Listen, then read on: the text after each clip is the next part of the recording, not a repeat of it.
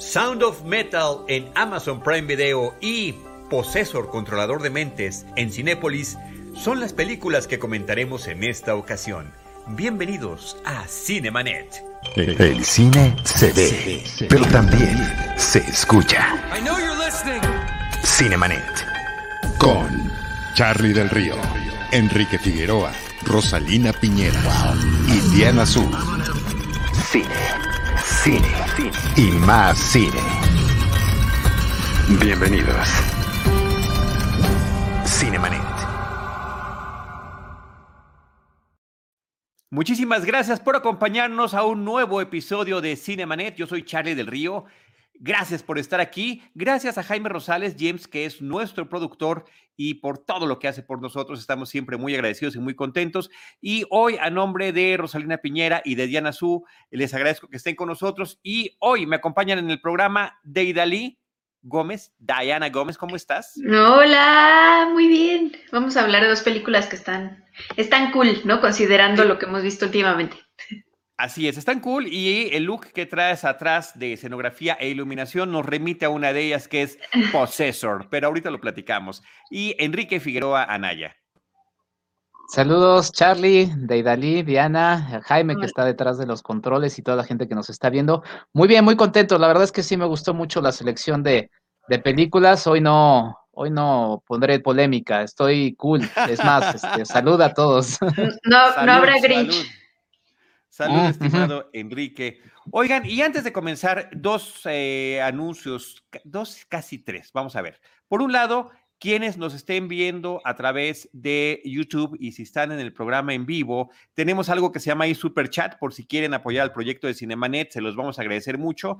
Es eh, en, pues, en la página de youtube.com diagonal Cinemanet 1, que ese es nuestro espacio. Por otra parte, nuestro podcast hermano Cinema Tempo tiene un Patreon. Entonces, si entran a patreon.com diagonal Cinematempo, también pueden apoyar a esta que es la misma producción que hace ambos programas. Efectivamente, eh, ahí está. Muchas gracias. Muchas gracias, Diana y Enrique, por señalar eh, apropiadamente eso. Y por último, a nombre de todo el equipo de Cinemanet, extenderle a Enrique Figueroa Anaya una felicitación por este esfuerzo que ya lleva meses, no sabíamos cuánto iba a durar y además parece que es indefinido, eh, lo cual a mí me da mucho gusto, de los cursos en línea de apreciación de cine para niños. Comenzaron primero como una idea para poder eh, pues estar en contacto, que los niños pequeños de más o menos de 8 a 13 años, que es la edad recomendada, puedan estar en contacto con el cine, aprendiendo sobre apreciación, sobre géneros, eh, narrativas y demás con Enrique en línea. Pero ha ido también que está inaugurando lo que ya va a ser el quinto módulo. Cada módulo es de seis clases, lo cual me parece que es una manera muy sencilla y, divertida para que los niños eh, aprendan y platiquen con él y ha resultado extraordinariamente enriquecedor. Y no es necesario que un módulo esté conectado con el otro. Cada módulo tiene un grupo de películas. En esta ocasión, eh, de cine mexicano animado está Ana y Bruno, de cine de ciencia ficción está E.T., de Tim Burton está Big Fish, El Gran Pez. Es decir, es muy divertido y muy eh, y muy diverso lo que estás haciendo. Así que muchas felicidades, Enrique. Y no sé si quieras dar nada más antes de que empecemos el programa, los datos de contacto para quienes estén interesados. en Cinemanet, en las redes de Cinemanet hemos dicho a los papás y a las mamás cinéfilas, qué mejor manera de que sus pequeños también incursionen en este mundo que tanto nos apasiona a nosotros. Pues nada, Charlie, muchas gracias. Eh, también aplausos eh, para ti porque tú seleccionas las películas de este, de este módulo, salvo una, ¿eh? He de decir que salvo una porque una la eligió justamente uno de los niños. En esta situación de que elegimos películas que están en el catálogo de Netflix, de repente se han ido algunas. Y en una situación de esas, un niño me dijo, aquí te va una lista por si hacen falta en algún próximo módulo o lo que sea, y de ahí seleccioné una. Entonces, la verdad es que ha sido una aventura muy divertida, Charlie. Es el quinto módulo. Eh, toda la información la pueden tener en enrique arroba enriquefigueroa.mx y a partir de este curso eh, empezaron muchas cosas nuevas, todavía se van a ir anunciando otras más pensando en el tema niños y al final de este módulo, que es el 30 de marzo, voy a hacer un anuncio que me emociona muchísimo. Es piedra angular de muchas cosas que he estado haciendo en los últimos años, Charlie, y, es un proyecto que me entusiasma y me entusiasma muchísimo. Es un proyectote, la verdad es que tengo muchas ganas de, de anunciarlo pronto, a ver si lo hago por acá en Cinemanet. No, tendrá que ser forzosamente por acá por Cinemanet, te comprometo que así sea. Sé que en este momento lo quieres mantener un poco en secreto, pero vamos con esto. Este, felicidades y, gracias por, por, también estar difundiendo el amor al cine. Y a Deidali, de verdad que también le quiero agradecer que cuando tiene oportunidad, porque también hace demasiadas cosas, está eh, generando videos, está en su trabajo en el canal ADN, este, hace voz en off, hace recomendaciones, así que gracias también por estar con nosotros y ayudarnos con la selección de hoy. Y ahí vamos no, no nos maten.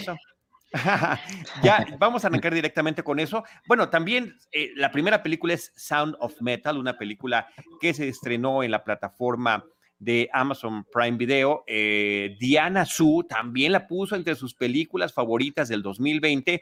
No la habíamos comentado y ella en su momento la recordó, se lo agradecemos y la saludamos, pero pues hoy nos podemos dedicar a platicar sobre esa película y cuéntanos tú, Deidali, por qué la elegiste.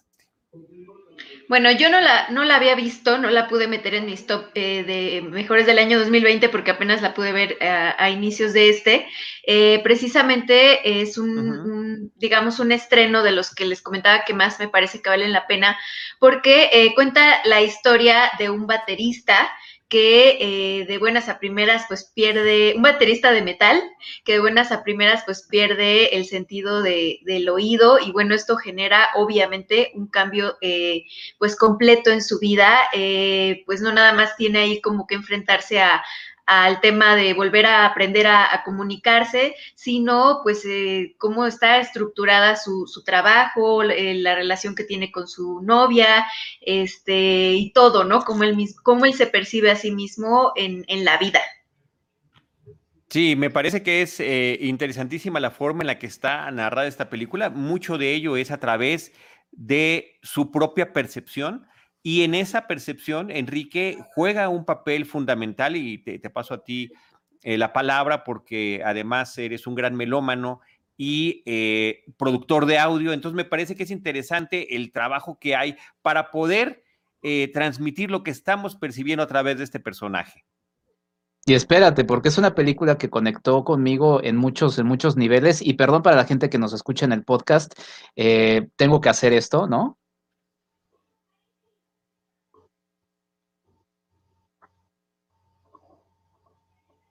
En este momento, Enrique nos está contando algo con lenguaje de señas y estoy seguro que en cuanto termine de hacerlo, nos va a decir lo que nos platicó. Fue el abecedario, Charlie, y me recordó mucho y saludos allá en el cielo a mis abuelitos maternos porque ellos eran sordomudos. Y me, me, acordé mucho de ellos eh, y también el tema de educación, ¿eh? porque por ahí está metido eh, la educación y el tema de la relación con, los, con los chicos, ¿no? Con eh, generaciones que nos enseñan más a uno de lo que nosotros podemos enseñarles, ¿no? Eh, y la verdad es que es una película que me, que me gustó mucho. Sí, el tema, el tema sonoro es espectacular y creo que termina siendo la, base de toda la, la película. como bien dices, durante muchos años también toqué la, la batería y me dediqué también al periodismo musical y sí me acuerdo muchas veces en los festivales ponerme enfrente de las bocinas estas enormes y sí de repente después de una larga jornada de tres días de festival continuo, sí uno dice, ching, ¿cómo le hace, le hace algo un músico que vive de eso, no? Y... Y la desesperación empieza cuando, y creo que esta también particular, particularidad de poder ver la película en casa, ¿no? Yo la vi con mis audífonos ponerte los audífonos creo que todavía te mete más en este asunto sonoro, ¿no? Porque estás teniendo el sonido literalmente acá y a mí me molestaba mucho inclusive cuando tu audífono va fallando, ¿no? Eso ya molestaba o tenía un corto y dejaba de funcionar. Entonces, fue, es, es una película que hace mucho énfasis este, en este asunto sonoro y que en algún momento nos va cayendo un poco el 20 de por qué el sonido, el sonido del metal, de, metal, que no es exactamente por el asunto musical, sino por algo, algo que ahí eh, va, presenciándose. Pero es una película eh, muy, muy, muy linda y no es una película, o sea, no es una Hallmark eh, movie, ¿no? O sea, porque podría parecer de esa, de esa manera. Hay elementos que si la trasladáramos a ese tipo de cine, sin problema se podría hacer este, una película de ese tipo. No, la verdad es que es una cinta muy bien escrita, muy bien pensada, muy bien estructurada y, y, vamos entendiendo la desesperación del personaje porque, pues no, o sea, lo vamos entendiendo, no, no, no, hay, no hay razón como para recriminarle nada, de verdad es que vamos, nos va haciendo cómplice eh, la película de esta, de, esta, de esta narrativa. Una película, por cierto, también muy, muy entretenida eh, en, que, en cuanto a que te sientas y, te pones a, pensar en ella y a notar y demás. Una, una muy buena recomendación. Eh, saludos a Diana. sí, si yo la hubiera visto en, hmm. en el año pasado, sí, yo creo que la hubiera incluido también. La verdad es que está muy, muy, muy interesante. También en tu top 5. Sí, adelante, Deidali. Pero aparte, justo, ¿no? Eh, yo le comentaba a Charlie en el chat cuando la vimos y todo, le decía, es que creo que es distinta a la percepción de un músico, ¿no? De una persona que ha tenido esta, esta conexión con la música porque es una doble pérdida, ¿no? Para los que no tenemos esta conexión con la música, decimos, bueno, eh, el director nos va llevando en este contraste de, de tremendo sonido, tremenda eh, audio de los conciertos y de pronto este silencio o este este sonido continuo de, dentro de su cabeza, ¿no? Que suele, suele ser desesperante no poder este, escuchar o estar tratando de escuchar y no, no lograr este, hacerlo, ¿no? Que a todos alguna vez nos ha pasado por alguna situación. Entonces, eh, pues creo que es, es diferente la óptica que puede llegar a tener una persona que se dedica a la música.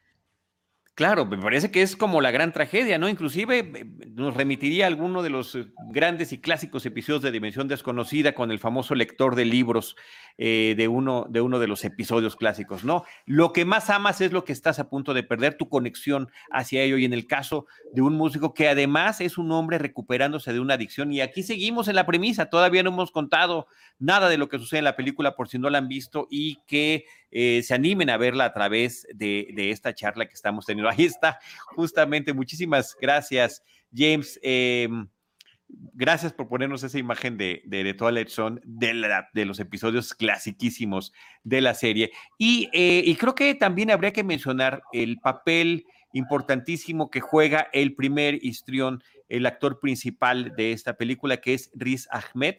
Él es un actor británico de ascendencia pakistaní. Hemos visto en varias películas, en Nightcrawler tiene un papel en Primicia Mortal, en Rock One, eh, una historia de Star Wars. Eh, me parece que además de los personajes más entretenidos, villano en la película de Venom. Eh, y creo que en cada una de estas apariciones en las que lo hemos tenido, se transforma, a pesar de tener una presencia muy particular, muy interesante, ¿no? Eh, creo que sí es muy distinto. Si no lo ubicas bien, podrías ni siquiera conectar que se trata del mismo actor. Yo no lo reconocí, con, nada más con ese cambio de cabello, la verdad es que me costó trabajo, ¿no? Decía esa cara, esa cara, ¿no? Porque además tiene una, una presencia muy particular, este, no es el estereotipo de, actor, eh, entonces sí, ya hasta después entendí que había estado en Venom y todas estas películas que ya mencionaste. Sí, y, muy expresivo además con su mirada. Y me parece que esa desesperación que transmite y esa frustración, eh, Enrique lo podrá confirmar con la experiencia que tuvo con sus abuelitos. Yo la viví en los últimos años de mi papá, que poco a poco fue perdiendo la audición. Nunca se pudo ajustar a los aparatos auditivos, nunca, nunca le funcionaron como él hubiera esperado. Y, hay un tema de frustración muy fuerte de no saber lo que está pasando a tu alrededor y de no poderte comunicar. Y esa frustración también llega a convertirse en un problema físico porque estás haciendo esfuerzos, pones en, tensión los músculos del cuello, se, se, aíslan y eso es lo terrible. Y por eso me parece también interesantísimo el camino que encuentra el personaje, que además no es el que él está buscando ni el que le interesa, pero finalmente es el que, el que le llega por alguna recomendación de integrarse a una comunidad, comunidad de, sordomudos, además que han vivido temas de adicción. Entonces, eh, poco a poco irá involucrándose, e, inclusive en aprender este lenguaje que nos estaba platicando Enrique. Sí, que ese era el abecedario. Ese, el, abecedario eh, el, abecedario es internacional. El lenguaje de señas, hay un lenguaje de señas mexicano, va variando de acuerdo a, las diversas naciones. Es muy interesante em, esto que mencionaban sobre, sí, o sea, quizá alguien que tiene una relación con la, con la música, con el sonido, lo puede captar, pero en realidad todos tenemos esa, esa relación. Y, voy a dos temas, porque él finalmente eh, va encontrando esa desesperación en, que no sabe exactamente qué es lo que le está doliendo realmente perder. Y no diré más, porque eso lo va descubriendo a lo largo de la película. Y es ahí donde, donde todos nos podemos este, encontrar, porque finalmente también es, algo que nos pasa en la vida. Todos vivimos eh, duelos, ¿no? pérdidas de todo tipo. perder un trabajo es un duelo, eh, perder una amistad es un duelo, evidentemente. Entonces, él se está enfrentando a ese duelo y no sabe cómo, cómo, cómo lidiar con ello, ¿no? Y el otro tema que, que, resulta muy interesante y que ahorita lo estaba, lo estaba reflexionando, en este cine, con estas producciones en donde no puede haber silencios en ningún momento, estoy hablando de las producciones eh, de los Estados Unidos, donde no hay, donde no hay pausa, ¿no?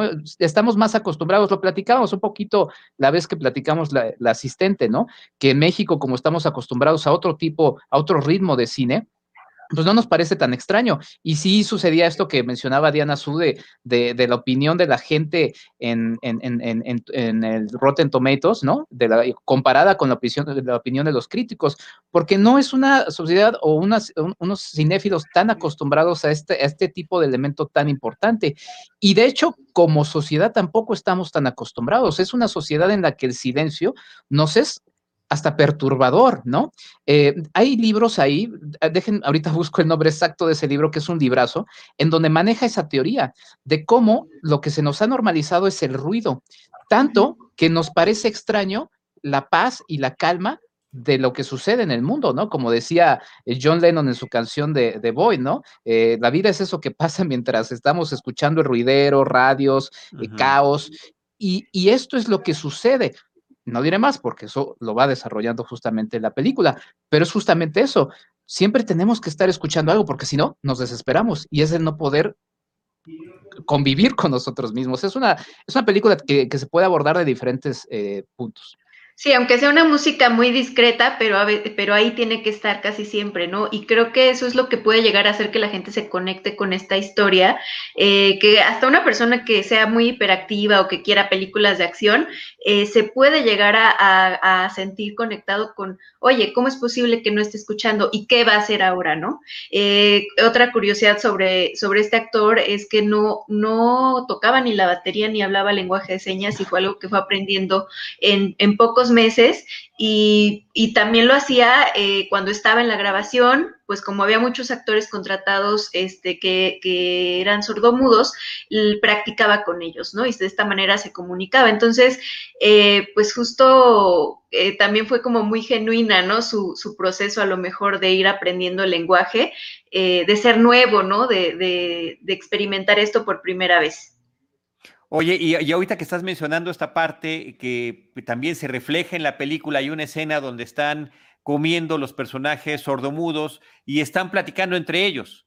Y entonces vemos a él como inquieto está, está mirando a su alrededor, viendo de qué manera se integra y demás. De repente lo percibimos con el silencio que él está viviendo, pero cuando de repente la cámara nos pone un poco más lejos y escuchamos lo que está pasando allí, bueno, es un ruidero tremendo, ¿no? Porque están azotando las cosas, están pegando, no están escuchando nada de ello, pero también se llaman la atención eh, a, a través de golpes de vibraciones y de lenguaje de señas y es toda una pachanga, ¿no? La que están viviendo en este tipo de convivencia que me pareció también muy interesante. Y ahí yo me remitiría al realizador de la película, Darius Marder, es el, es el, director y guionista, ¿no? Es una historia que él coescribió con Derek Crawford y el guion con Abraham Marder, su, su, eh, pariente, y que eh, viniendo él de trabajar en documentales, me parece que sin que parezca documental la película, aporta muchos elementos narrativos que terminan funcionando muy bien. Y uno de ellos es justamente este ejemplo que estaba poniendo, gracias Jaime por la imagen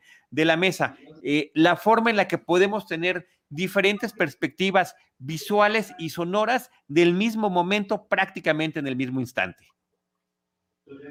Sí, sin duda. La verdad es que es una película que se puede eh, encontrar de muchos puntos y me estaba acordando también algo que, quería eh, comentar en el segmento anterior. Hace unos un par de meses se conmemoraron los 500 años del nacimiento de, ay, no me acuerdo si, perdonen ahí sí es que yo sí necesito los datos, pero bueno, de Beethoven. Estábamos conmemorando y celebrando la vida de Beethoven. Y me acordé mucho, eh, bueno, primero del personaje de Beethoven, porque es un músico que termina perdiendo el oído a lo largo de su vida y, em, y pues finalmente las últimas composiciones que hizo las hizo prácticamente sordo. Entonces se tenía que imaginar todo cómo iba construyendo musicalmente.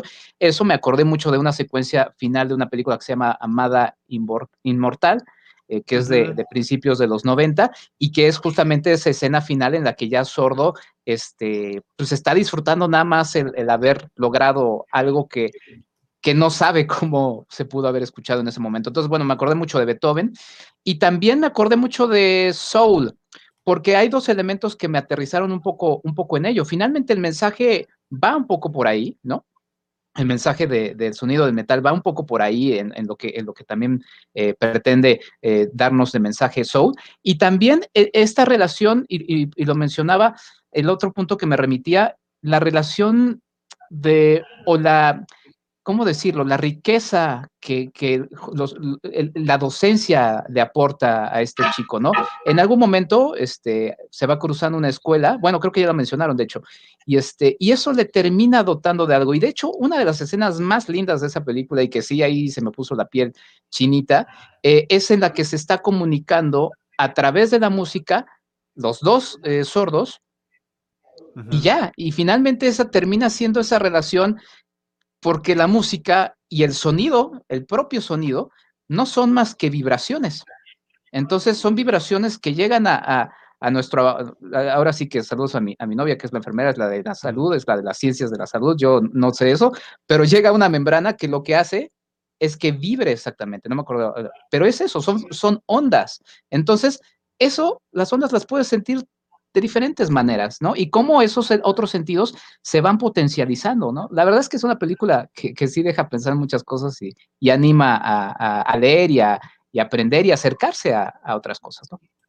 Y varias de esas escenas que mencionas en la escuela eh, son improvisadas. Eh, ah, no sé si también este director, no sé si es, esta es ópera prima, pero el director, hay, hay directores que manera de actuar eh, con niños, eh, la mejor manera es hacer una sola toma, ¿no? Porque si repiten ya no actúan tan bien. Entonces, eh, aquí en este caso también había, había escenas que eran improvisadas y justo la que mencionas es la que hace que se conecte todo, ¿no? Y que te caiga como un 20 ahí dentro de la película muy importante. Sí, y, y sobre todo también entender, y creo que eso es parte también de lo que trabaja la película, cómo, cómo, cómo seguir adelante ante la situación en la que te encuentres y que hay maneras de enfrentarlo eh, y no idealizar otras cosas que podrías o no recuperar, ¿no? Que me parece que también eso es algo que allí se pone sobre la mesa de manera muy, muy relevante. ¿no? creo que es una película muy completa en todo sentido. Qué bonita manera de jugar con el lenguaje narrativo. Es su primera película de ficción. Previamente había trabajado en documentales de Dalí. Y, este, y, y el músico es justamente su hermano el que, el que hace este trabajo y, bueno, parece que tenían mucho tiempo tratando de, llevar a cabo este proyecto y me parece que el trabajo que queda es eh, verdaderamente sobresaliente. ¿Cómo, ¿Cómo, se llama el actor que hace el papel del mentor? El que lo recibe en la, en la escuela. Oye, me encanta la voz de ese personaje. Eh, porque además él no se puede escuchar a sí mismo, lo cual me parece un poquito trágico, ¿no? Y él lo hace extraordinariamente bien. Sí, sí, sí, sin duda. Y la verdad es que su, personaje es justamente ese tipo de personaje que, mencionaba en lo de la Hallmark Movie, ¿no? O sea, muy fácil pudo haber sido ese tipo de personaje y ese personaje ligar a ese otro, tipo de estructura de película. Pero no, la verdad es que está muy bien escrito. Este, también lamento un poco. Paul Rachi se llama el, el actor. Ahí está, que por cierto también hay que mencionarlo, Amazon eh, Prime Video, la verdad es que tiene una gran herramienta que es si tú vas moviendo el mouse y le quieres poner pausa o que sea, te aparecen los actores. Entonces eso está muy bien porque puedes ir viendo sus trabajos y demás. La verdad es que eso lo han hecho muy bien la, gente de, Prime Video. Y otra vez, por cierto, Amazon, porque es una película que produce Amazon Studios, eh, otra vez haciendo, o sea, sí Netflix en los últimos años ha estado haciendo esta carrera de, tratar de, mantener un nivel. Digo, no por nada, ya platicaremos de otra película pronto eh, con el tema, las películas que han sido Oscar, eh, nominadas al Oscar y demás por parte de Netflix, pero Amazon Studios siempre tiene una, una propuesta muy interesante y, muy fresca, porque la, estructura de la película es muy sencilla, es muy, muy sencilla. Lo que pasa es que está muy bien escrita y eso es lo que nos hace atraparnos, ¿no?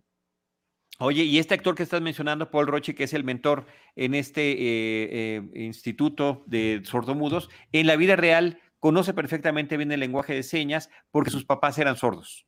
Entonces, también qué interesante que, que, lo pueda aplicar aquí eh, y, brindarnos, ¿no? Una, al final de cuentas se siente como muy genuina su participación. Y también me encantan el tipo de decisiones que tiene que tomar por el bien de la comunidad que él está liderando, ¿no? Y que va llevando. Eh, un, gran líder, un gran líder en tiempos en, donde, en donde nos faltan pues, líderes ya grandes, por lo menos líderes, déjalo así.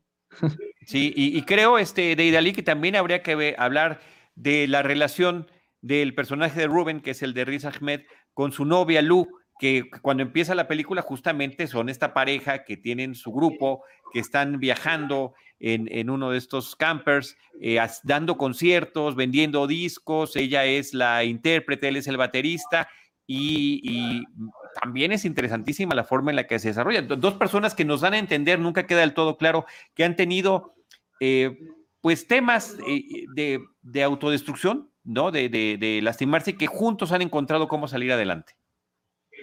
Sí, es, es, lo que decía, ¿no? El primer impacto, además del físico, eh, eh, pues es el, el, que tiene en su, en su entorno, ¿no? Y en su entorno inmediato está ella, porque además de ser su pareja, pues es, la, es parte de su banda, ¿no? Y están en medio de una gira por Estados Unidos, entonces complica las cosas eh, completamente esta, esta situación. O sea, creo que algo importante también de la peli es que este hombre pues pasa por todas las fases, ¿no? Desde la negación, hasta el enojo y ya termina pues aceptándolo y diciendo, bueno, de aquí hacia, adelante, ¿no? Entonces, sí es como que, como curioso ver esta evolución y también ella, ¿no? O sea, ¿cuál es la actitud? A mí fíjate que hace rato que decía Enrique, eh, me recordó a, me recordó esta película al principio, no sé si, si la vieron, se llama Metal y Óxido, es una mm. película del 2013 donde una entrenadora de ballenas, eh, de orcas, perdón, este, asesinas, la termina sin piernas, ¿no? Entonces es de Marion Cotillard y es una peli más o menos similar porque también hay una relación de pareja y entonces es este, de nuevo este tema donde una persona que tiene una actividad muy específica, eh, pues de pronto pierde como esa esa posibilidad de seguir haciéndola por un accidente, ¿no? O por algo este, intempestivo. Entonces, em, justo me, ahí está el, póster de la película. Este, sí, como que, como que me recordó un poco a eso al principio, aunque nada que ver. Sí, es que, perdón, Charlie, nada más, a mí me recordó, por ejemplo, a, Star is Born, ¿no? del 54, o sea, porque puedes verla como una historia de amor, es una historia de amor en, en, ese segmento en específico, y también, este, o sea, podrías ligarla en una trilogía de, una fin de semana y también con New York, New York de, de Scorsese, ¿no? La verdad es que también es algo que lo va ligando. Sí, es, ella se llama, la actriz se llama Olivia Cook, la hemos visto en Ready Player One era eh, uno de los personajes importantes, ¿no? También un, interés romántico del protagonista. Eh, y, y, para ligarlo también con lo que estaban comentando, sale en una parte de la película el papá de ella, interpretado por el actor y director francés Matthew Amalric, que también me parece una presencia importante y no casual. Él protagonizó hace algunos años una película que se llama El llanto de la mariposa, de un hombre que queda parapléjico y entonces tiene que ver cómo, cómo, cómo apreciar desde otra perspectiva la vida. Entonces, eh, son referentes importantes, ya estamos sin querer armando aquí un ciclo que podemos recomendar en torno a la película Sound of Metal, pero que finalmente tiene conexiones a través del de la vida de los realizadores, de los actores y de las personas, eh, las personas involucradas con este proyecto. Me parece que no, no debe ser casual esta inclusión. Y, esa escena que pone Jaime en la, en la pantalla, este, es un gran diálogo, es un diálogo muy breve, pero es un diálogo pues, muy sincero, muy eh, eh, así, este, directo, ¿no? Genuino. Eh, la verdad es que es un gran diálogo. La, película está llena de, muy buenos diálogos y segmentos. Pues ahí está la recomendación. No sé, Deidali, si tengas alguna cosa más que comentar para, no, que la, que, la vean, ¿no? Aunque es un drama, lo que, lo que están diciendo es, es justo, ¿no? O sea, eh, no exagera, ¿no? Es, es, muy realista, muy creíble. Este, no sé, en cuanto al póster de la peli, eh, puede generarte una idea diferente, ¿no? Como que vas a ver una peli de, de estilo Whiplash o lo que sea y no tiene nada que ver. Sí, o un documental de metal. entonces... sí, con ese póster y con las primeras eh, escenas, ¿no? Secuencias, es, híjoles, voy a estar ante la película más ruidosa de la historia, no habría podido eh, estar más equivocado, es ruidosa en otro sentido, ¿no? Sí, no se, no se dejen engañar. Así que yo digo que aplausos para esta película. Exacto. exacto, exacto, exacto. Que me parece que es algo muy bonito que aprende uno, cómo aplaudir en lenguaje de señas. Yo no lo sabía, de verdad que eh, me disculpo por mi ignorancia, pero em, esas partes me parecieron exageradamente emotivas, de verdad, muy, muy bonitas y bueno, tiene que ver también con las situaciones que se presentan en la escuela. Pues ahí está Sound of Metal, el sonido del metal en eh, Amazon Prime Video. La otra recomendación que les traemos el día de hoy eh, viene a partir de una información de prensa que nos llegó. Nosotros en la Ciudad de México estamos en semáforo rojo, pero en las ciudades donde eh, los cines están abiertos, esta semana se estrena Possessor. Es una película de Brandon Cronenberg. Es, va a ser inevitable, tanto por el tema de la cinta como por el apellido del realizador, hablar de su padre.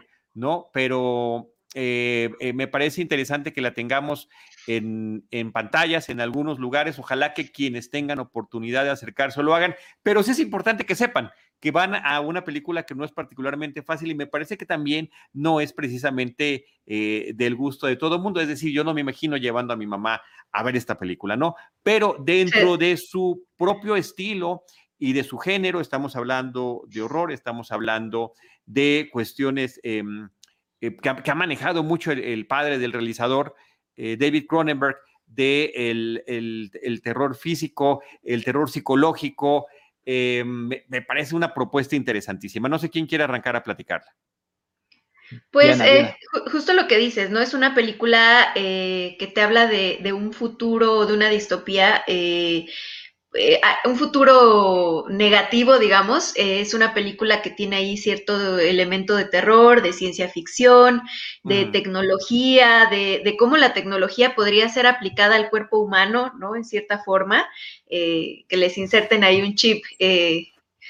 este, de alguna manera, pero la película trata sobre una mamá de una madre de familia que eh, pues trabaja en una empresa donde eh, les ponen como una especie de, implantes o lo que les decía, una tecnología para eh, infiltrarse en, pues en la realidad, pero en el cuerpo de una persona y mediante esa, esa misión, digamos, ellos tienen que asesinar o hacer ciertas cosas grotescas, la verdad, para poder tener dinero o algún fin de poder, ¿no?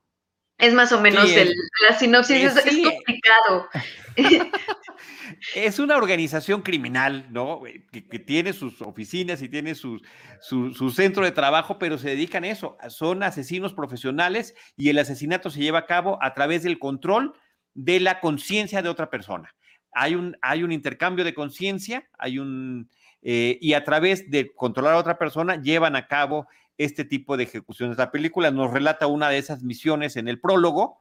Ahí podemos ver qué tan violento, qué tan gore puede, puede realizarse y también lo complejo que resulta, en este caso nuestro personaje protagónico es como decía eh, Deidali, es una mujer, que eh, lo complejo que es realizarlo y después mantener la cordura y mantener eh, el poder entender la propia identidad que uno tiene. Entonces, eh, eh, Tasia Voss es el nombre del personaje, está interpretado por Andrea Riceborough, que me parece que es una actriz perfecta para este tipo de papeles.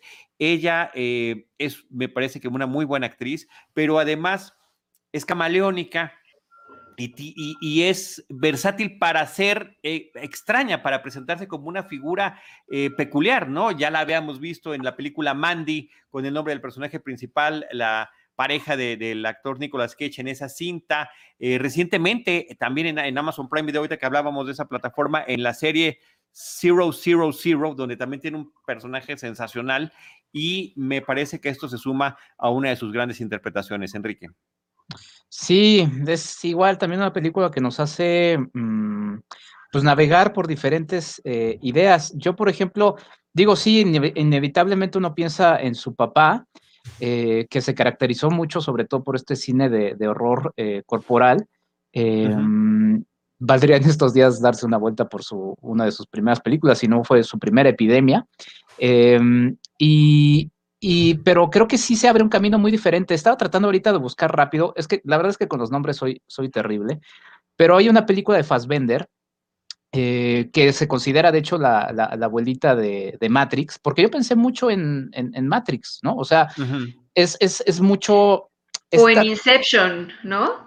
O en Inception, sí, pero, pero más, y de hecho más en la de Fassbender, que, que les digo que es una película que antecedió muchos años, eh, de hecho es una miniserie, o sea, bueno, son dos, dos, episodios largos que son una película grande, a ver si la, encuentra por ahí Jaime, la verdad es que no le estoy dando muchas pistas.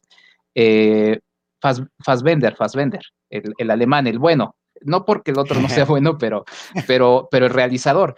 Y, y creo que, porque esa película que ahorita nos va a, mostrar Jaime, em, maneja mucho esta, este tema de hasta dónde pierdes cierta, cierta identidad. Se la puse muy, muy difícil a Jaime. Ahorita la busco. Lo mencionó en un cinematempo en donde estábamos hablando justamente de eh, mundos distópicos. Ahorita, ahorita la busco entre mis apuntes, pero la, cosa es, es, eso. Y creo que por ahí es, es, es por donde va agarrando justamente el realizador. De hecho, el póster tampoco creo que le hace mucha justicia a lo que vas a, a ver en la película. O sea, sí van a ver eso en algún momento en la película, pero pero no, no, yo no, no, encontraría yo que ese es el centro de la película. Y otro elemento que se liga justamente con la, la cinta que acabamos de platicar es el sonido. El sonido también termina siendo muy importante en esta cinta porque nos va, el mundo conectado es justamente eso, el mundo conectado de Fassbinder, que, que es una película que justamente nos habla de un personaje que,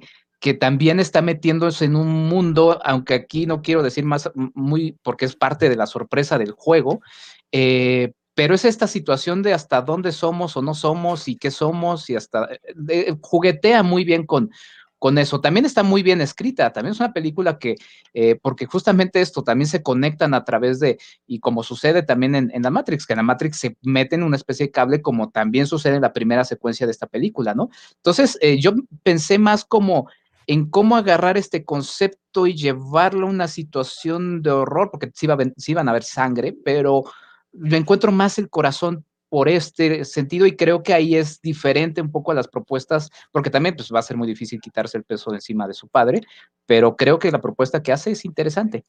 Mm. Sí, interesantísima, eh, visualmente muy atractiva, ¿no es así? De, de, de, Diana.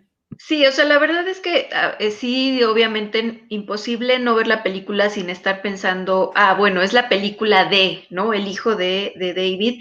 Este, sí, sin querer, pues uno sí compara eh, no solo la película de eh, las películas de su papá o la influencia que pueda llegar a tener de otros directores, sino eh, la, película anterior que él tiene, que después quiero que la platiquemos tantito, porque me parece muy ad hoc a estos tiempos que estamos viviendo. Em, pero, pero sí, o sea, yo lo único de esta película es que, de Posesor, es que es difícil de entender. O sea, la primera escena creo que resume muy bien, muy importante que cuando la vean pongan atención a esta primera escena porque creo que resume toda la película, ¿no? O sea, lo que vamos a ver, como este, este gore, este extrañamiento, esta misión que tiene un, agente extraño, ¿no? Eh, y, bueno, este tratar de entender qué es lo que está pasando, ¿no? Eh, justo creo que eh, la narrativa es, eh, de, la película es lo que no me terminó de gustar, aunque estaba yo muy ávida de, ver qué me podían ofrecer, porque no hay tantas películas que, que hagan esta combinación de géneros. Este, no me, no me termina de, encantar la narración por eso, ¿no? Porque es difícil entender eh, las motivaciones de los personajes. Yo creo que sí vale la pena una segunda vista justamente para, para conectar con todo eso. Yo quedé muy impactado, quedé gratamente impactado. Es una película eh, visualmente poderosa, muy fuerte. Cuando hay gore es verdadero gore, en serio, eh, no, no, no cosas menores. Muy creativo, ¿no?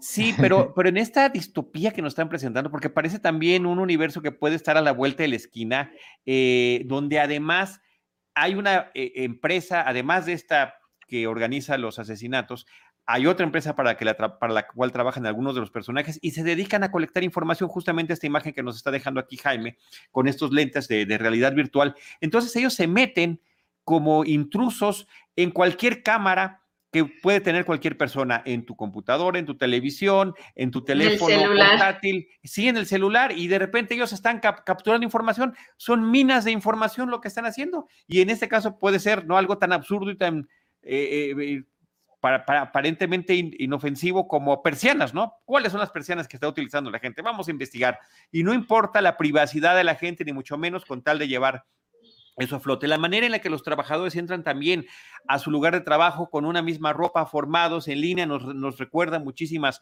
eh, películas de corte distópico, sobre todo de los años 70.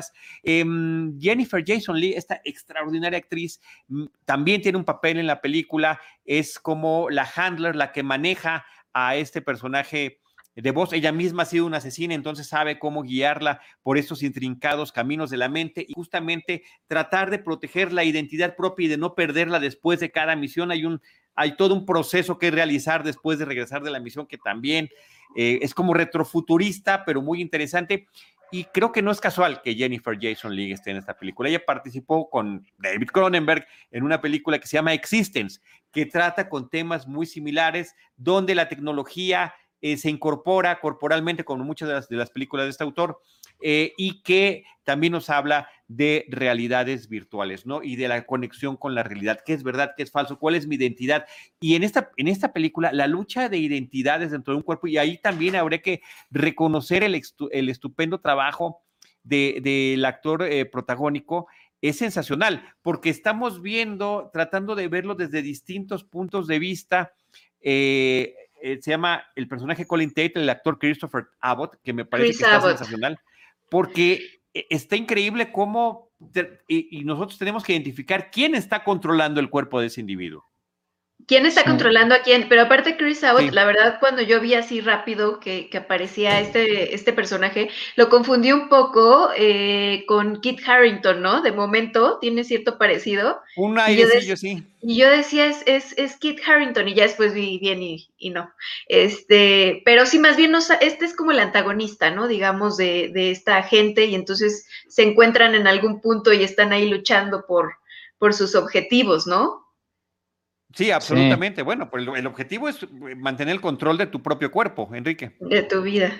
Sí, es que estaba pensando en estos dos elementos. Bueno, antes lo, que mencionabas de esta actriz que aparece en, Existence y este diálogo, hay, una, hay un momento en el que ella le dice al personaje principal, eh, es que tú vas a ser la heredera, ¿no?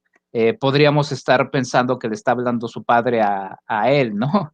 Entonces habrá que ir siguiendo el camino de, Brandon para ver cómo va desarrollando un poco su, sello autoral y qué son los temas que le van eh, impulsando, ¿no? Porque ese, eh, ahorita me hizo mucho clic esto que, que mencionaban, porque si esa escena, pues es como los dos hablando. Y, pensaba también lo que decía Diana, em, en, en el asunto de la narrativa, porque sí, Inception digo, a pesar de que, digo, habrá que ser también, habrá que hablar en algún momento de Tenet, ¿no?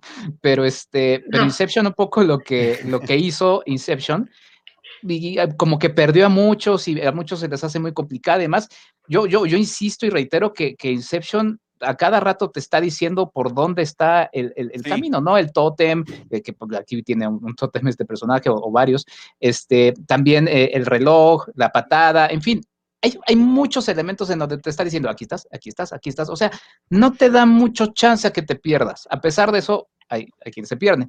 Pero aquí no, no tiene tantos esos elementos. Y creo que es, es rico, pero sí considero que al final lo va enredando un poco de más, como que se va engolosinando en, eh, está la sorpresa, está la sorpresa, y luego ya la última sorpresa, ya dije, va, no, o sea, pero está o sea, está bien, no, no, no lo culpo por ello, creo que sí tiene una estructura, porque también podríamos decir que al final tiene un tema también de, amor, la película, ¿no? un poco retorcido, pero, pero sí, sí creo que al final puede ser que se engolosine un poco de más y, y, deje esa, esa sensación, ¿no? Porque como que va diciendo, ah, está funcionando, ¿no? La, vuelta de tuerca, la vuelta de tuerca, y le sigue y le sigue, pero entonces ya como una tuerca cuando ya le estás forzando y ya se está no. hasta, ¿no? Yo, yo entiendo eso que estás diciendo, pero fíjate que creo que no, y creo que desde el principio nos apunta para dónde va, ya viendo la retrospectiva, ya viendo la retrospectiva, de verdad que creo que son estas películas que una segunda vista te abre todavía más grande el panorama, ¿no? Eh, y, y, una pista por ahí así muy al estilo de Blade Runner está, por ejemplo, ella tiene que identificar objetos, cuáles son objetos personales suyos y cuáles son de otra persona, posiblemente inclusive de sus propias víctimas, porque las, las gentes que ella posee, ¿no? Que, domina, cuyo cuerpo domina, pues terminan convirtiéndose, por supuesto, también en sus víctimas y poder reconocer qué es lo propio y qué es lo que no es lo propio. Y por ahí hay uno, un objeto de su infancia que me parece que al cual regresa constantemente y el cual observa de manera distinta en cada una de las, de las veces que, que vuelve y me parece que esa es una pista interesante de, cómo desde el principio todo apuntaba hacia cierto, hacia cierto destino. Es brutal, es poderosa, eh, es, desgarradora, absolutamente desgarradora. Ese final hace mucho que no veía un final tan desgarrador, eh, pero que me parece que es muy coherente con la historia que estamos viendo, ¿no? Y el camino que va siguiendo el personaje. Creo que está muy padre. Hace ratito nos ponía eh, Jaime una escena, una fotografía de una escena de la película donde están frente a frente Jennifer Jason Lee eh, y el personaje de, la asesina en, una mesa y las sillas. Creo que hasta las sillas nos hablan de este tipo de conexiones, ¿no? El diseño de arte de la película es hermoso, la fotografía también, la edición que tiene, eh, de repente totalmente hipnótica en algunos momentos y, cómo estamos en esta en esta serie de, de, movimientos y de pasos entre la realidad, la fantasía y, lo que estamos viendo. Me parece que está padrísimo cómo está esto planteado y que eh, siempre termina siendo un reto interesante para el espectador y creo que se agradece ver cosas distintas que a la vez pueden estar relacionadas con un pasado. O sea, que imagínate que fuera director de comedias románticas el hijo de David Cronenberg, ¿no? Sería un despropósito total. Qué padre que, que, se pueda alimentar de eso, que con lo que ha vivido seguramente toda su vida y que al mismo tiempo esté generando su propia voz. Sí, los, e, los efectos visuales o estos elementos eh, para generar el, terror, los prostéticos, esta cara como de cera, la verdad es que sí las disfrutas, ¿no? Este, si te gustan eh, las películas de terror o de horror, sí, sí disfrutas. Eh, la verdad es que en esa parte sí yo estoy contigo en que, en que es un acierto, ¿no? No se ve nada chafa, nada este, mal cuidado. sí, en, en ese sentido yo creo que sí sí se agradece.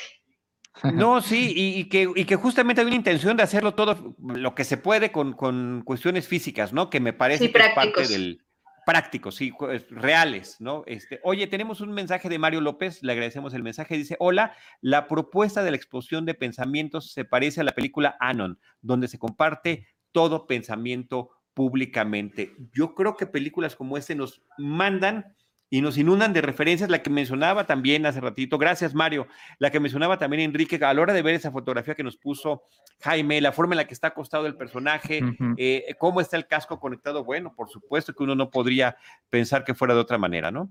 Y, y, sí, tienes razón, Charlie. O sea, viendo la retrospectiva, la, película, sí, puede ser exactamente todos estos elementos que nos va contando, porque eh, Brandon se va apoyando en, en, diversas cosas, ¿no? En el sonido, una, o sea, hay un momento en el que las voces de ciertos personajes se van confundiendo, una va tomando mayor preponderancia y esto te va dando una idea de qué es lo que está sucediendo. Esta secuencia que puso eh, Jaime un poquito antes, en donde, que es una animación en donde se van derritiendo y fundiendo porque un personaje se va deshaciendo y convirtiendo en otro, es, es, una, es un gran momento también visual, ¿no? un poco también hasta como de cine experimental, y eh, la escena final de una de las secuencias eh, más eh, tensas de la película, ya hacia el final de la película o en el final de la película, es hasta poética, ¿no? O sea, cómo se van uniendo dos elementos que nos dan la idea de que finalmente algo está, algo está pasando ahí, porque no, no, no diré más, pero es hasta poética todo este manejo que tiene, que tiene Brandon. Creo que también lo aprovecha muy bien para ir mostrando eh, muchos, muchas de las fortalezas que tiene como, como cineasta y que nos hará eh, pues por lo menos yo creo que a partir de esta película hablar de Brandon Cronenberg y no tanto pensando, aunque pese muchísimo su apellido, eh, en su padre, ¿no? Sí pesa, sí pesa, y, los estilos, de lo que está hablando, pero qué padre, insisto, que, se, que pueda tener un legado y que ahí, y que ahí se esté reproduciendo y que vaya encontrando lo propio. Em, y podríamos hacer eh, de Idalí, ahorita también creo que eso tendrá que ver un poquito con antiviral, una serie de referencias, eh, inclusive un ciclo, así como estábamos pensando en el Sound of Metal, eh, con Anon, con la de Fassbender, Proyecto Brainstorm, una película de Douglas Trumbull con, con Christopher Walken, de principios de los 80, si no me equivoco, donde se registraban los pensamientos a través de un casco también y esos se podían reproducir, la gente vivir lo que había vivido la otra persona, ¿no? Entonces son muchas cosas que, que a, las cuales nos refiere, pero tú querías también platicar de la ópera prima de Brandon Cronenberg eh, que se llama Antiviral. Sí, em, siento, ¿eh? O sea, como que a mí me, me impactó un poquito más y, sí, y ahorita es una película que como su nombre bien dice, pues habla de, cómo este personaje que estamos viendo eh, vendía los virus de celebridades eh, para que personas enajenadas con esas celebridades se los inyectaran, ¿no? Entonces, eh, pues ahí algo sale muy mal y entonces a partir de ahí ya comienza como, como esta historia, ¿no? Con, con este problema. pero justo creo que puede llegar a ser más atractiva en el sentido de que con, los personajes sí te puedes conectar, ¿no? Como que es un poco más lineal la, narrativa y entonces es más fácil de, entender lo que va pasando. Eh, y pues por este contexto que estamos viviendo, pues de pronto lo ves ahí haciéndose un hisopado él solo y entonces ya lo entiendes perfecto. Este, es una película del 2013 que en su momento si bien, eh, si mal no recuerdo, pues no le fue tan bien, pero que ahorita se podría ver eh, de una manera diferente, que es lo que estás mencionando con, con Possessor, ¿no? O sea, eh, yo diría que más bien esta, esta sería como, como la recomendación de mi parte, primero y luego Possessor. Wow. también tenemos un mensaje de nuestro productor Jaime Rosales, que dice, viene una película llamada Caos, el inicio. Es la primera parte de la trilogía Chaos Walking y la historia se desarrolla en un futuro no muy lejano, en un planeta colonia, en el que la mayoría de las mujeres han sido asesinadas por un virus. Los pensamientos se escuchan, con Tom Holland y Daisy Ridley. Así que esta otra película que apenas viene, que también podemos conectar. Días extraños, eh, con Ralph Fiennes, que también al igual que la que mencionaba yo hace ratito, Em, de Proyecto Brainstorm, se trata de registrar experiencias y allá había un mercado negro para vender ese tipo de experiencias, ¿no? Así como lo que mencionabas de este virus que se está vendiendo. O sea, en serio que podemos hacer un ciclo muy grande y me parece muy enriquecedor con una película te anima acordarte de otras, a recomendarlas y a sumar en una experiencia conjunta. Y a mí en particular, que el cine de ciencia ficción, el cine de eh, eh, donde la realidad se trastoca, me parece siempre muy atractivo. Y eh, esta película, insisto, con lo fuerte y poderosa que es, porque lo hace tanto en el tema de la violencia, lo hace también en el tema sexual, lo hace también visualmente, el diseño de arte, la fotografía, las tomas que tiene la edición, creo que abonan mucho a la, a la, perspectiva y también, al igual que en la película anterior, que al final de cuentas también un poco conectarlas, nos están brindando experiencias sensoriales que, que gracias al cine, ¿no? A un medio que tiene, pues, imagen y sonido, nos pueden transportar a otras cosas más. Bueno, esto, esto que mencionabas, ¿no? De las tomas, hay muchas tomas eh, que nos van también hablando de un proceso de movimiento o de traslado de estos personajes, más allá del traslado físico de que se están movilizando, ¿no? Eh, creo, que, creo que hay muchos elementos muy interesantes a ello. Y bueno, justamente hace, hace unos meses, ya no sé, parecen años, Charlie, este, justamente seleccionaste también películas de un cineclub que tuve la oportunidad de dar, que esta se insertaría justamente ahí porque es una es percepciones de la realidad, ¿no? Y de hecho hubo una escena que, yo pensé que iba a hacer algo más con ello y hubiera sido muy interesante también. Eh, pero bueno, igual es un cortometraje para alguien que quiera. Este personaje cuando está en, en, la, en, otra, como una especie de avatar, por así decirlo, de carne y hueso, se pone a unos visores de realidad virtual y dije, no, bueno, sé, ya es como la locura de la locura, ¿no? Porque estás en uno que no es tuyo y luego te metes en otra cosa que te traslada a otra cosa. Y de hecho creo que el personaje sí vive un poquito eso, aunque no, no se desarrolla a más, pero sí es como, ahora que, que prosigue, ¿no? Sí, absolutamente. Pues ahí está esta recomendación. Quienes tengan oportunidad de verla, eh, eh, donde, se permita esta semana, estará abriendo en, eh, parece que es exclusiva de Cinépolis, em, eh, pues en algunas ciudades de nuestro país y por supuesto esperemos que más adelante esté disponible para todo mundo, eh, posiblemente a través de alguna plataforma. Qué, qué, qué, raro que esté primero el nombre del chico, digo, no es porque no es, yo no consideraría el, el principal, ¿no? En este póster que nos pone. Fíjate que, fíjate que es un buen tema. Habría que checar, no sé si alguien lo haya hecho, cuánto tiempo tiene en pantalla cada uno de ellos. Nos mm. queda una percepción, y esto es parte del juego también, sí. como ella es la que lo está controlando, entonces es ella, ¿sabes? No es él. Y por eso quería yo subrayar el papel importantísimo en la, en la, interpretación de él, porque él está actuando como si no fuera él. Y me parece que esto abona que digas, pero el personaje principal es ella, sí. posiblemente lo veamos más a él en pantalla, aunque ella sea más conocida. Entonces me parece que en ese sentido es correcto como está puesto. O desde ahí también quiere empezar a, a jugar con esto, ¿no? así es, así es. Habrá que checar ese dato. Deidali, ¿algún comentario final sobre Possessor? Está genial que la puedan ver en el cine, porque seguramente esta experiencia inmersiva va a cambiar la percepción que, que yo tuve, ¿no? Que, que, no fue la mejor. Eh, la volveré a ver, eh, siendo estas del grupo de, de, personas que no la amó la primera vez y después les, les platico. Eh, y también esta película tiene eh, muchos puntos para reflexionar, ¿no? No es una película fácil y creo que sí es de esas que tienes que ver y, y llevarte a, a, tu casa, ¿no? Y eh, sobre todo por este tema de, del espionaje eh, eh, por medio de las sí. cámaras, es una idea que ya estamos viviendo, un, este, usadas por, para publicidad. Entonces es muy fuerte, ¿no? Aunque es, breve de la manera en la que se aborda en esta película, porque no es el tema como tal, pero sí es como eh, al final uno está trabajando para estas empresas de pronto que realmente eh, pues ya estás como en función de tecnologías o del dinero, pero no eh, por el lado humano, ¿no? Entonces sí es interesante también hacer esta reflexión. Totalmente, insisto, tienes razón, Co coincido con lo que estás diciendo y me sumo. Deja para muchísimas reflexiones y posiblemente inclusive para pláticas posteriores después de una segunda vista. Sí, Enrique. Sí, sí. Sin duda y más en los tiempos justo como mencionaba, ¿no? En los tiempos en los que vivimos ya por ahí, este, algunos grupos de, de, estos que manejan la economía mundial ya están un poco dando saltos de, ay, ya vamos a poder explotar un poco más el asunto claro, de la moneda claro. digital, ¿no?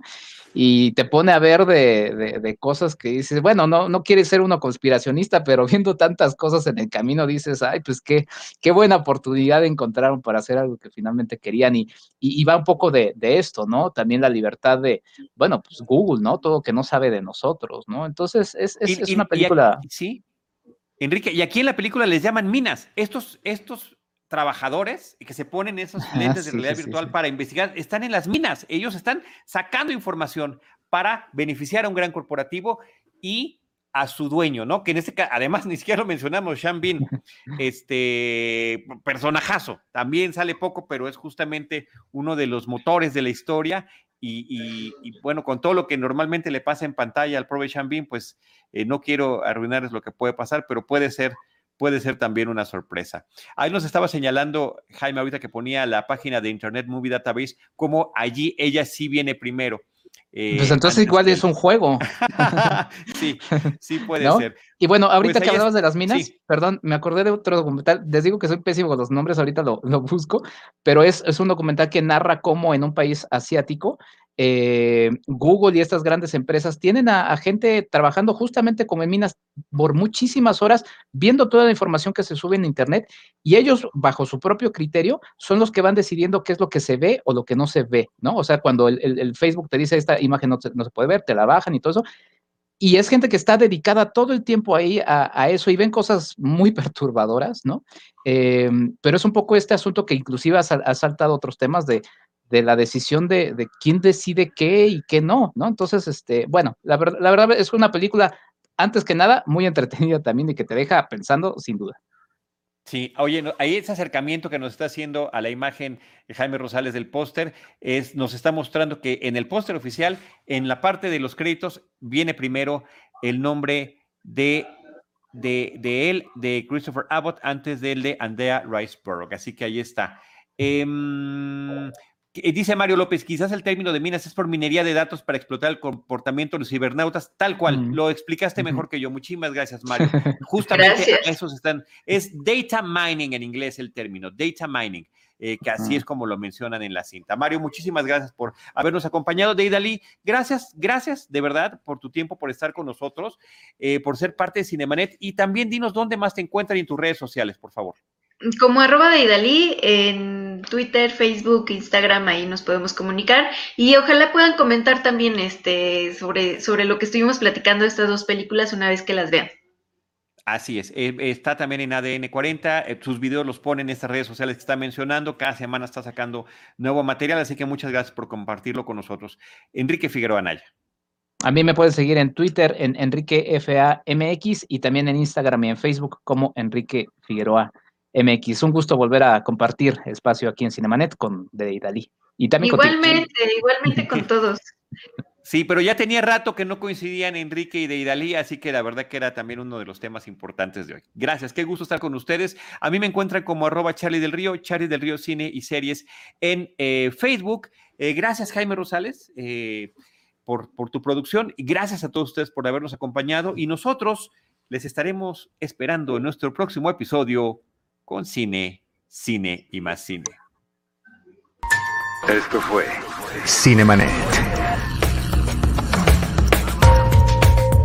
Con Charlie del Río, Enrique Figueroa, Rosalina Piñera y Diana Su. El cine se ve, pero también se escucha.